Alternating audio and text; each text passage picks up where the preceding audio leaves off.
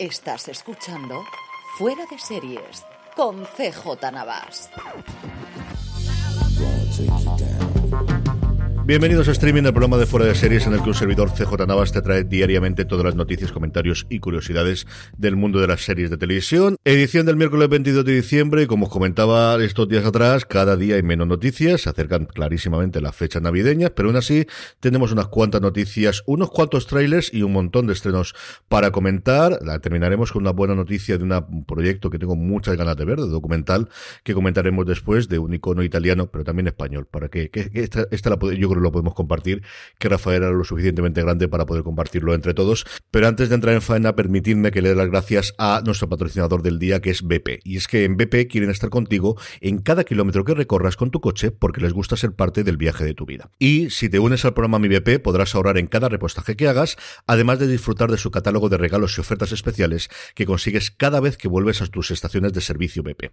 Además, descarga la aplicación Mi BP para iPhone o Android para tener siempre tu tarjeta Mi BP en tu móvil cuando vayas a repostar y podrás también encontrar estaciones de servicio BP cerca de ti o ver rápidamente tu ahorro y puntos acumulados. Con el programa Mi BP podrás disfrutar de muchas ventajas. Con muy pocos puntos puedes conseguir entradas de cine, unas pistas para cenar o incluso cheques regalo de Amazon. Y no solo eso, también tienes grandes descuentos en los mejores comercios de ropa, tecnología, hoteles o viajes que serán tuyos cuando te des de alta en www.mibp.es o descargándote la app Mi BP para iPhone o Android.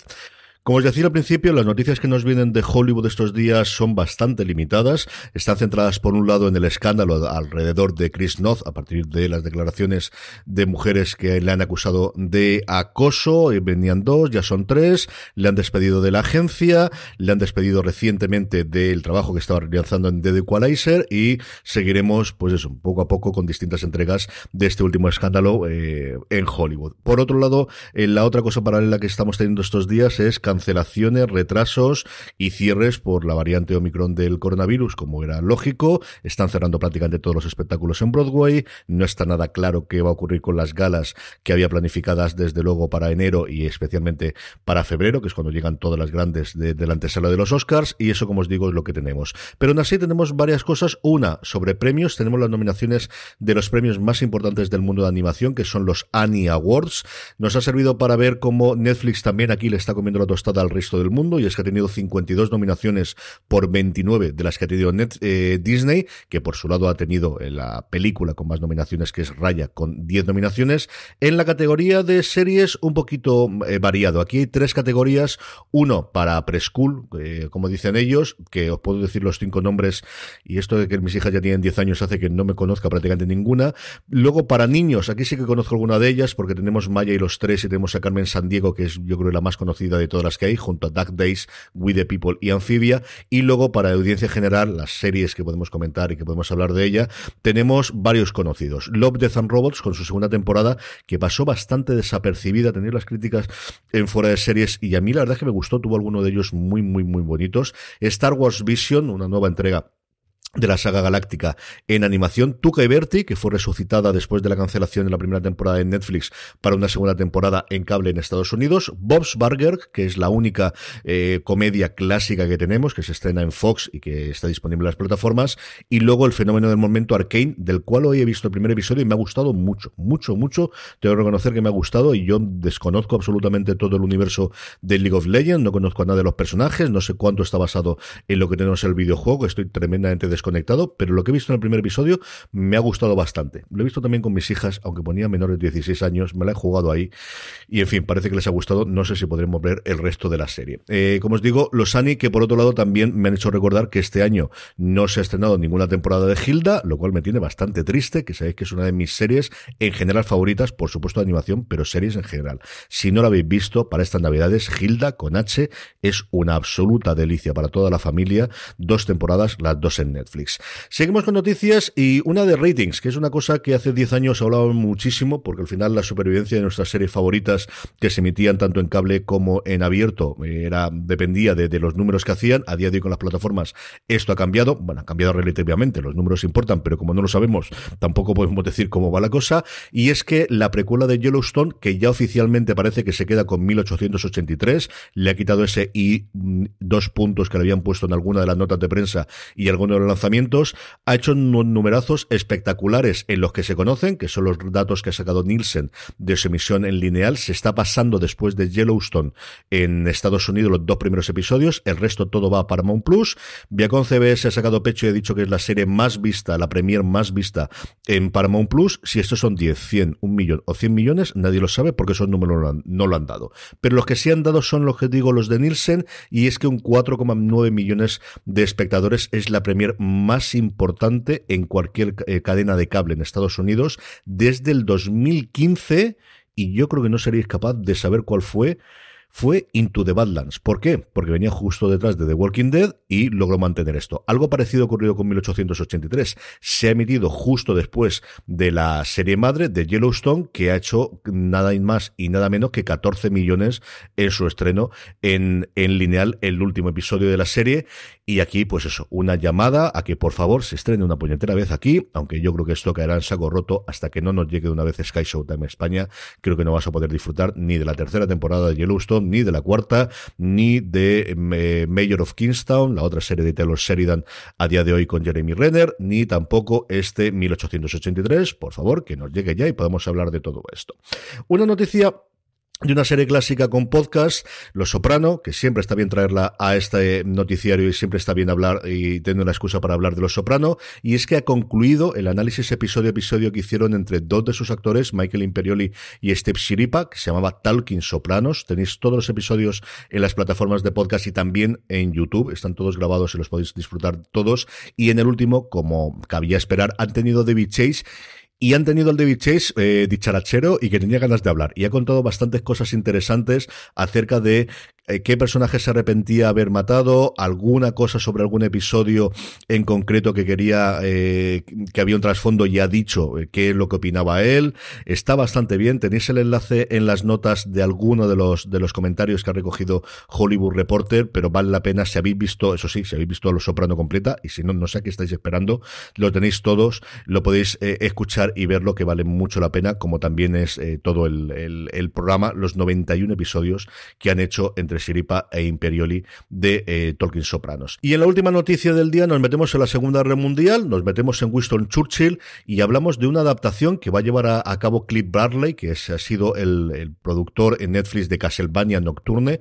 Se va a meter con una adaptación de una eh, novela, mejor dicho, de un libro de no ficción escrito por Gilles Milton sobre eh, la guerra sucia en la Segunda Guerra Mundial. Tiene un nombre complicadísimo de pronunciar en español porque es Churchill's Ministry of Gentlemanly Warfare es algo así como el Ministerio de la Guerra Sucia, que yo creo que es la forma más fácil de entenderlo, de Churchill. La cosa va a tener 10 episodios, eh, adapta o comenta un equipo especial que montó Churchill para hacer mm, pues, la guerra de cualquiera de las formas, un grupo de soldados, de espías y de sabotadores, cuya eh, que quería o que Churchill les encomendó de diseñar nuevas armas y tácticas para, según sus propias palabras o según las órdenes de Churchill, pegarle fuego a Europa. Y lo más curioso de esto es que no es el único proyecto que hay alrededor de este mundo, y es que hay otro libro que no es de este autor, que está a día de hoy adaptándose como película con Damian Lewis eh, protagonizándolo y con Guy Ritchie detrás de las cámaras. Una cosa curiosísima de estas que de vez en cuando se dan en Hollywood. No es la única serie también alrededor de los espías que en la Segunda Guerra Mundial, porque Steven Knight, el creador de Peaky Blinders, está haciendo también SAS Row Heroes, que se va a estrenar dentro de nada en la BBC 1. Así que una cosa curiosa de cómo la Segunda Guerra Mundial, y en este caso esa parte de los espías y de la guerra sucia en la, en la época de, de Churchill, vuelve otra vez a la palestra. Tiene muy buena pinta el libro este. Eh, yo creo que igual para Navidades puede caer y se puede ver. Vamos con los trailers, cosas importantes que tenemos hoy. La primera, segunda temporada de Euforia, en una Zendaya absolutamente en la cresta de la hora entre Dune y recientemente Spider-Man.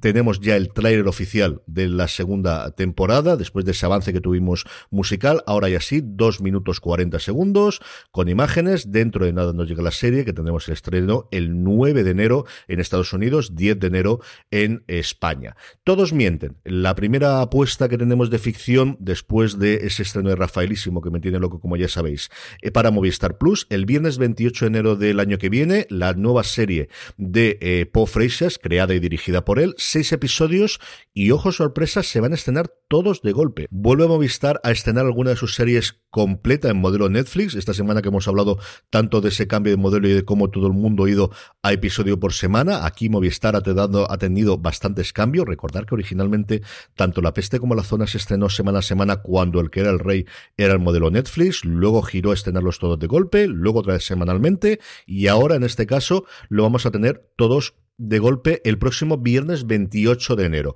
El reparto es espectacular. Tenemos Irene Arcos, Natalia Berbeque, Miren Ibarguren, Leonardo Esbaraglia, Juan Diego Boto, Ernesto Arterio, Eva Santolaria, Amaya Salamanca, no nos queda todavía esperar, Jorge Bosch y luego jóvenes más desconocidos como Lucas Nabor, Carmen Arrufat, Berta Castañé, Marc Balaguer y Luco Lomina. Movistar nos dice que es un thriller con toques de suspense, drama y humor negro, que cuenta con personajes imprevisibles e impulsivos, con muchos conflictos por resolver, incluido un crimen, hombre, faltaría más. La sinopsis, Macarena se acuesta con el hijo de su mejor amiga y alguien sube el vídeo a internet. Ese día se pone patas arriba la vida de Belmonte, una apacible urbanización de clase alta. A partir de ahí, una frenética cadena de consecuencias hace que todos sus habitantes se enfrenten a sus miserias y secretos más profundos. Dos minutitos de tráiler, que vemos prácticamente todos los protagonistas,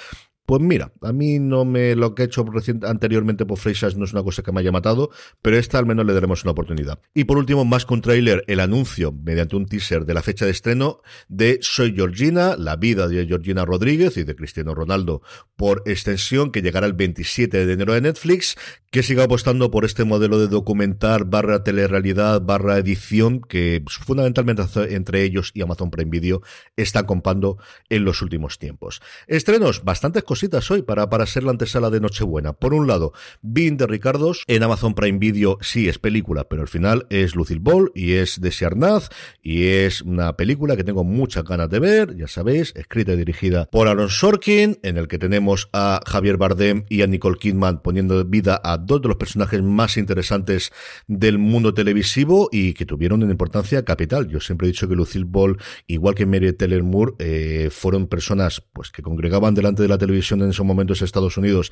a 50, 60, 70 millones de espectadores, pero es que además la carrera suya como productores, montando sus propias productoras, en el caso de Desi y de Lucille, eh, de Silú y posteriormente MTM nos trajo un montón de series importantísimas, en el caso de Desilu, para empezar, Star Trek. Así que mi reverencia es un personaje del que más allá de la película, que por lo que se ha podido leer se centra en una semana concreta, es un personaje para estudiar y para reivindicar muchísimo, muchísimo el de Lucille Ball y su relación tan, tan tormentosa con Desiarnaz delante, detrás de las pantallas y delante de las pantallas es una serie que se mantiene con sus momentos y se ve que es de los 50. En casa la hemos estado viendo durante este pasado verano y, tiene momentos que siguen siendo tremendamente divertidos.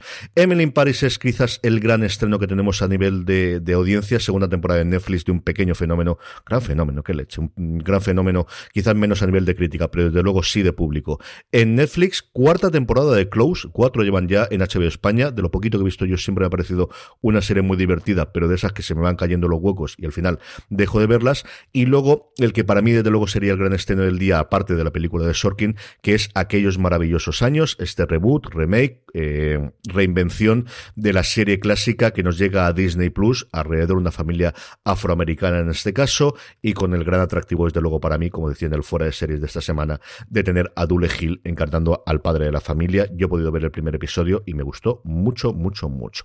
Y terminamos con la buena noticia del día y es que Rafaela Carrá va a tener un documental, poco me parecen que vaya a tener, 78 años nos dejó tristemente Rafaela, no tiene cadena ni plataforma anunciada todavía de estreno en ningún país, sí que los derechos globales o la opción, mejor dicho, de los derechos globales los ha comprado Fremantle, que ha puesto dinero tanto la división italiana como la de España que encabeza Natalie García y si yo no estoy equivocado, es el primer proyecto en el que yo leo que está involucrado desde el principio Fernando Jerez, el anterior director de Cero y de programas de Movistar Plus, que salió en la última reestructuración que tuvo la cadena, que fichó por Fremantle, que aquí en España es la productora de Got Talent y de Mass Singer. Y lo que os digo, todo lo que sea que Rafaela es bueno, tengo muchas ganas de ver qué sale con este proyecto. Ojalá que más que ya para un documental nos dé para una serie documental, porque creo que desde luego historia la hay para contarla y muy, muy, muy bien. Con eso terminamos el streaming de hoy. Si os ha gustado, darnos estrellitas en Apple Podcast y ahora también en Spotify, que sabéis que lo podéis hacer desde ya y eso nos ayudará a llegar mucha más gente. Mi agradecimiento, BP, por patrocinar el programa y a todos aquellos que estéis en España, mucha suerte con el sorteo y si no, ya sabéis, nos queda salud, que con los tiempos que corren no está nada mal, no está, pero que nada mal. Un abrazo muy fuerte, por escucharme y recordad, tened muchísimo cuidado.